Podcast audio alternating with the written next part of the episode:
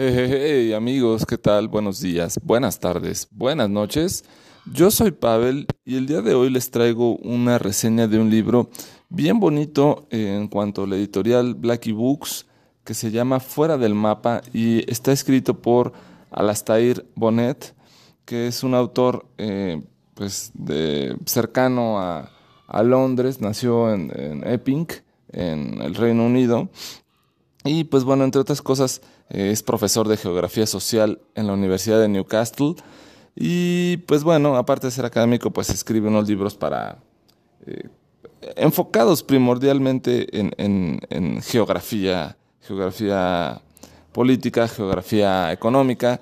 Eh, y bueno, y tiene una revista por ahí que tuvo entre 1994 y 2000, Transgression, a Journal of Urban Exploration y este libro que les traemos, eh, Fuera del Mapa, es su obra pues más elogiada, junto con otro que se llamaba eh, What is Geography?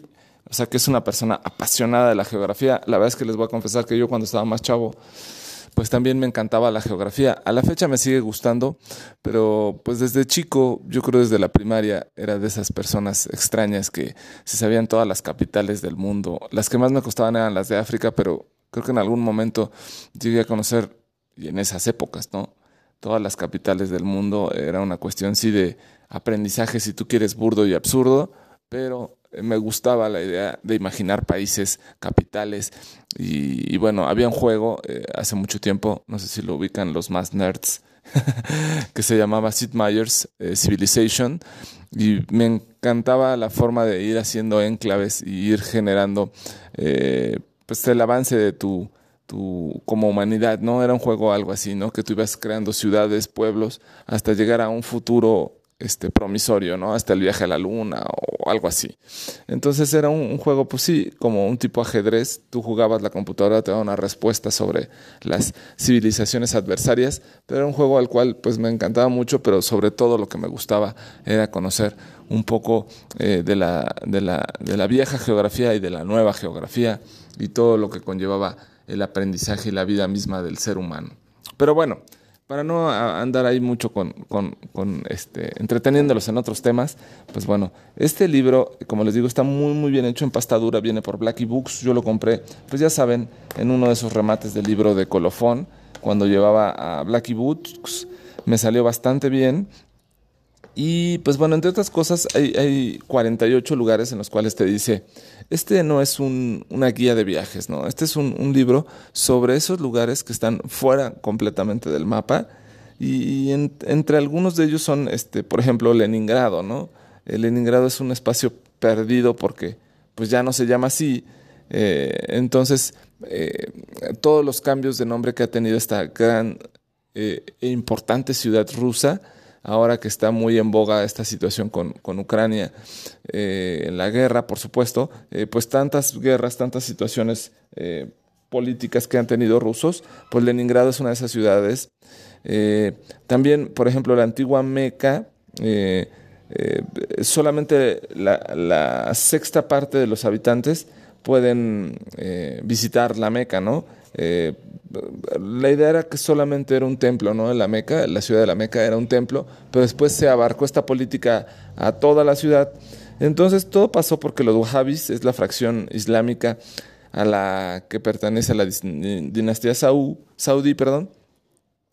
En 1803 se adueñan de la Meca y de Medina y la prohibición de no entrar es a todo el que sea musulmán. Los carteles dicen la Meca solamente musulmanes el Corán solamente prohíbe el acceso a la mezquita sagrada, es decir, a la Meca, pero pues ya después lo llevan a toda la ciudad. Entonces es curioso que esta grandiosa ciudad, pues no, no cualquier persona puede entrar.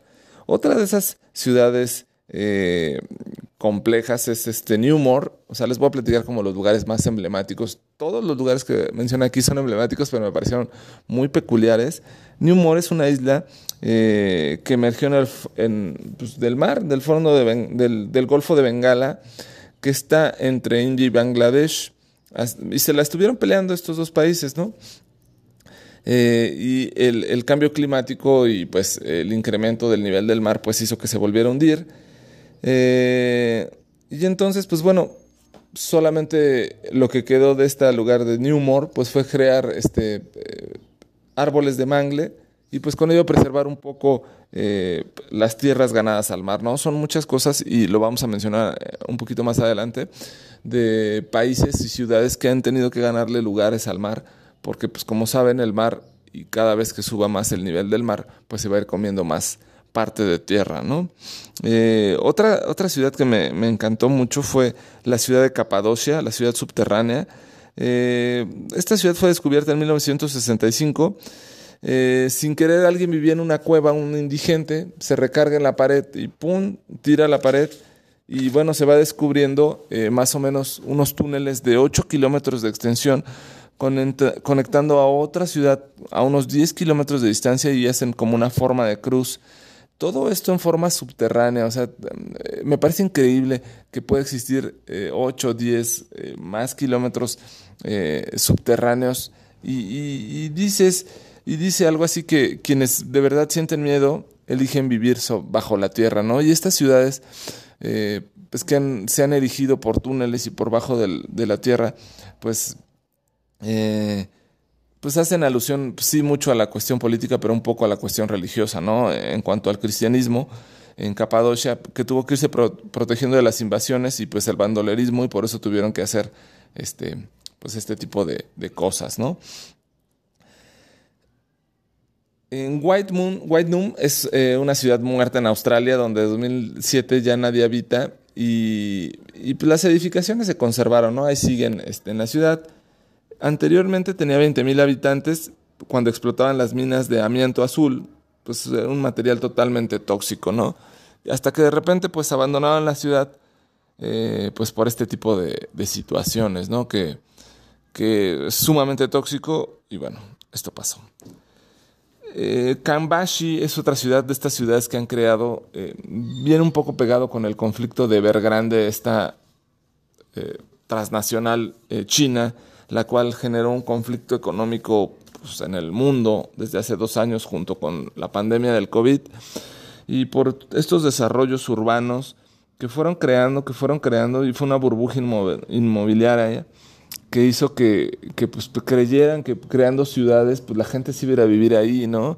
Y hay, hay muchas muestras de este tipo de situaciones que acontecen, que se crean ciudades, pues nosotros tenemos pues todo lo que está de la carretera eh, México-Pachuca, pues todas las casas de Infonavit y todo eso, que son creadas ex profeso para pues hacer como eh, una, una nueva población o que desgentrificar eh, la, la, ciudad pero pues realmente lo que ocasiona es que pues la gente las compra, las adquiere por su crédito, pero las acaba olvidando, las acaba abandonando, las acaba rentando, porque quién se quiere vivir tan lejos, ¿no? Cosas así pasó como en Kambashi, que esta ciudad que pues finalmente eh, se esperaba que tuviera pues 360 mil habitantes y solamente ha conseguido tener 30 mil habitantes. Con ello pues todo el desperdicio de construcción, eh, servicios y, por supuesto gasto energético que se ha tenido. Otra ciudad este, increíble que no necesita mucha presentación, pues por supuesto es Pripyat, a tres kilómetros de la central eléctrica de Chernobyl y todo lo que aconteció, todo lo que tuvieron que abandonar. Ahora la vida está volviendo a nacer en la naturaleza, sí, con sus cambios, por supuesto, genéticos eh, ocasionados por la radiación, pero eh, nos damos cuenta cómo el ser humano en ocasiones pues, es el peor devastador de la naturaleza. ¿no? Ahora, ah, ahí, vienen este, muchos lugares que les van a causar este, escosor quizá a algunas personas. Por ejemplo, el, Monte Athos, que es un lugar exclusivo para hombres, eh, pues no tienen acceso a las mujeres ahí. Y se ha mantenido así por orden de los monjes, eh, con su calendario juliano, que, que es un poquito modificada al cristiano con 13 días de diferencia. Entonces Monte Athos es un lugar exclusivamente para hombres donde hay multitud de monasterios. Eh, las mujeres solamente lo pueden ver pues desde fuera en un barquito, lo van viendo y ya, pero no pueden entrar al Monte Athos, esta región. Eh, pues bueno, que, que por lo que pude más o menos investigar e indagar, es un lugar increíble, precioso, pero pues sí, tienen esta cuestión de género que no pueden entrar las mujeres ahí. Eh, Abundancia es un pueblo a más de 1800 kilómetros de Moscú, que está en Siberia, eh, pues donde la gente pues, se aleja de las ciudades y creó su comuna. Eh, ahí decidieron pues hacer su, su, comunidad conviviendo con sus propias parcelas, con sus propios animales, con sus propios cultivos, sin energía eléctrica, sin pagar impuestos. Entonces es muy peculiar que exista este tipo de sociedades y comunidades como es abundancia en, cerca de Siberia, tan lejos de Moscú, en un país tan grande, y que existan este tipo de grupos eh, sociales que se organicen de una forma apropiada y puedan unos dedicarse a la agricultura, otros a la pesca, otros a la ganadería, no necesitan energía eléctrica, no tienen que pagar impuestos y tienen una vida, pues sí, si tú quieres, aislada de la sociedad, pero pues bastante, bastante buena. Esto me recordó dos cosas. Uno, lo que les platicaba de Kambashi, es, hay una serie en, en Apple TV que se llama We Crash It y platican un poco sobre We, WeWork y toda la historia de los dueños Newman. Eh, la verdad es que me pareció muy chistoso y es un poco el crecimiento que yo le veo a China, que así lo han hecho como en WeWork en su momento con de mando con los Newman. Y esto de, de, abundancia eh, me recordó un poco, eh, hay una película que también ya reseñó Arturo que se llama Nump. este, y, y estas personas que viven en Islandia, que tienen su granjita, su islita, perdón, Lamp, no Nump, eh, discúlpeme, es Lamp, la de Becerro, este, eh, viven en un pueblito en Islandia y que tienen que agarrar una camioneta y trasladarse dos kilómetros por terrenos rurales para poder agarrar un camioncito que los lleve a otro poblado más cercano en Islandia. Así yo me imagino que es algo que pasa en abundancia, donde viven muy lejos de todo, pero muy cerca de ellos mismos como comunidad. Eh, Jobio es un pueblo en Somalia donde los piratas se reúnen para cobrar sus botines y eh, es, curioso este tipo de cosas que pasan ¿no? con, el narcotráfico, con los piratas y todo esto. Eh, en este pueblo viven en la miseria. es un lugar sin ley ni autoridad, nadie puede hacer nada por el pueblo, ni políticamente, ni por seguridad, ni nada. Pero todos los vándalos y piratas que se reúnen ahí, inclusive ya es a nivel internacional reconocido, pues ya saben que tienen su lugar de trabajo, por así decirlo, los piratas, ahí en Hobbio, pero viven en lugares increíbles, ¿no? En otras, en otras partes tienen su, familia y todo eso, pero en Hobbio es donde están sus embarcaciones o donde se destinan a, donde se reúnen para eh, eh, reclamar sus, sus, sus botines, ¿no? Eh, otro, otro proyecto que suena importante, no suena importante, más bien suena aterrador, si tú lo quieres ver como humanidad, son las Maldivas flotantes. Eh, es un proyecto que tiene las Islas Maldivas, como saben, no sé si han visto en fotos, todos estos lugares paradisíacos donde se ven unas cabañitas sobre el mar, este, y en estas cabañitas sobre el mar inclusive eh, abren unas compuertitas en el piso y se alcanzan a ver los peces tropicales nadando debajo de tu cabaña. Así, lugares increíbles, impresionantes, que ojalá algún día tengamos la posibilidad de vivirlo, pero tú dices, bueno, ¿cómo, cómo sucede eso, no? Entonces la gente de las Maldivas, pues siempre han tenido ese problema, ¿no? Son tantísimas islas, pues que viven así, en, en terruñitos de, valga la expresión, de, de arena o donde pueden construir un poquito, pero pues rodeados completamente del mar. Y entonces las Maldivas flotantes, eh, pues ven la idea de vender, eh, pues sobre el mar y han tenido la idea de crear como casas para súper ricos, eh, pues, realmente no es la solución, sino lo que quieren hacer es venderles este proyecto que tal vez dure 10, 20 años y que los súper ricos compren estas casas y se creen que tienen una gran cosa, pero pues realmente eh, han conseguido ganarle un poco de, terreno al mar y han construido o han tenido una parte de sesión de tierra y los propios lugareños, por decirlo así, los maldiveños, no es el gentilicio, eh, pues han decidido mejor quedarse en la tierra que adquirir este tipo de propiedades que están en el mar, ¿no? Entonces, tan es así que la propia gente de las Islas Maldivas están vendiendo algo pues, que no es muy viable y tan es así que ellos no tienen propiedades en el mar, sino tienen propiedades en la tierra. Entonces, eh, este tipo de cosas son increíbles, como la siguiente que viene, como hay un barco que se llama The World, yo no lo conocía hasta acá, es un barco que lleva desde el 2002 dando vueltas por el mundo. Eh, pues los dueños de los camarotes de este barco, eh, pues más o menos tienen un precio entre 2 y 7 millones de dólares cada camarote, pagan el 6% del costo de su departamento o de su camarote a la administración y bueno, todos los gastos habituales de consumo eh, en el crucero, ¿no? Pues alimentos, restaurantes, etc., etc., etc. Y le llaman, la gente que vive ahí le llama Richland, inclusive a este, este super crucero. Y pues es el único, por otra cosa, por decir cosas así como increíbles, es el único barco que tiene una cancha de tenis con medidas oficiales en el mundo. Tienen seis restaurantes, de los cuales solamente funcionan dos porque pues son tantos restaurantes, pero no hay tanta gente, pues que es como un desperdicio. Eh, la gente creyó que vivir en un crucero, este, o sea, que te la pasas increíble una semana, dos semanas quizá en un crucero, pero pues ya vivir de por siempre en un, en un eh, crucero, pues decían, ah, pues es lo máximo a lo que puedes aspirar como rico, como ser humano, no sé. Y pues bueno, ya se han dado cuenta que no, o sea, ya vivir más de 20 años en un crucero, pues quién sabe qué tan padre puede ser. Lo chistoso de esto es que los dueños de los eh, camarotes deciden eh, pues cuál es el destino de la embarcación, entonces determinadamente pues en algún momento dirán vámonos para Seattle, en algún momento vámonos para Tokio, y así van ah, andando en el mar en este super transatlántico impresionante eh, para gente sumamente millonaria, ¿no?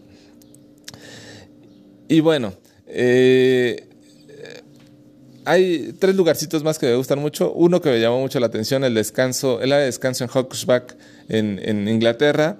Y pues es una eh, reserva, por decirlo así, un parquecito, vamos a llamarlo algo así como los dinamos, y que es muy visitada para el cancaneo o dogging. Es algo así como, en la traducción, el dogging es como hacer como que vas a pasear a tu perro, pero realmente no vas a pasear a tu perro, sino vas a hacer otras cosas. Y lo que hacen ahí pues, es, encontrar un lugar en la naturaleza para tener relaciones íntimas.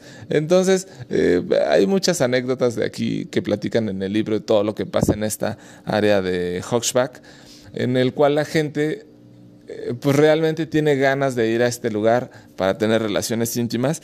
Y entonces eh, dicen que es algo antinatural o prohibitivo, pero realmente en el desarrollo de la idea de este lugar, pues dices, eh, pues los, los, los, animales como tal tienen sexo, se reproducen pues en el entorno natural, en el medio ambiente y pues no precisamente en algún horario o en algún lugar específico donde tengan cierta privacidad. Seguramente sí lejos de otras eh, razas u, o más eh, comunidad, más gente eh, perteneciente a la misma raza, más animales, perdón, pertenecientes a la misma raza, y algo así pasa en Hodgeback, ¿no? La gente va y saca su instinto animal, tiene relaciones íntimas con su pareja, se visten y se van, ¿no? Entonces e, es muy curioso porque ya es como una zona marcada en, en Inglaterra que saben que las parejitas o la gente solamente va a este lugar a hacer eso, ¿no?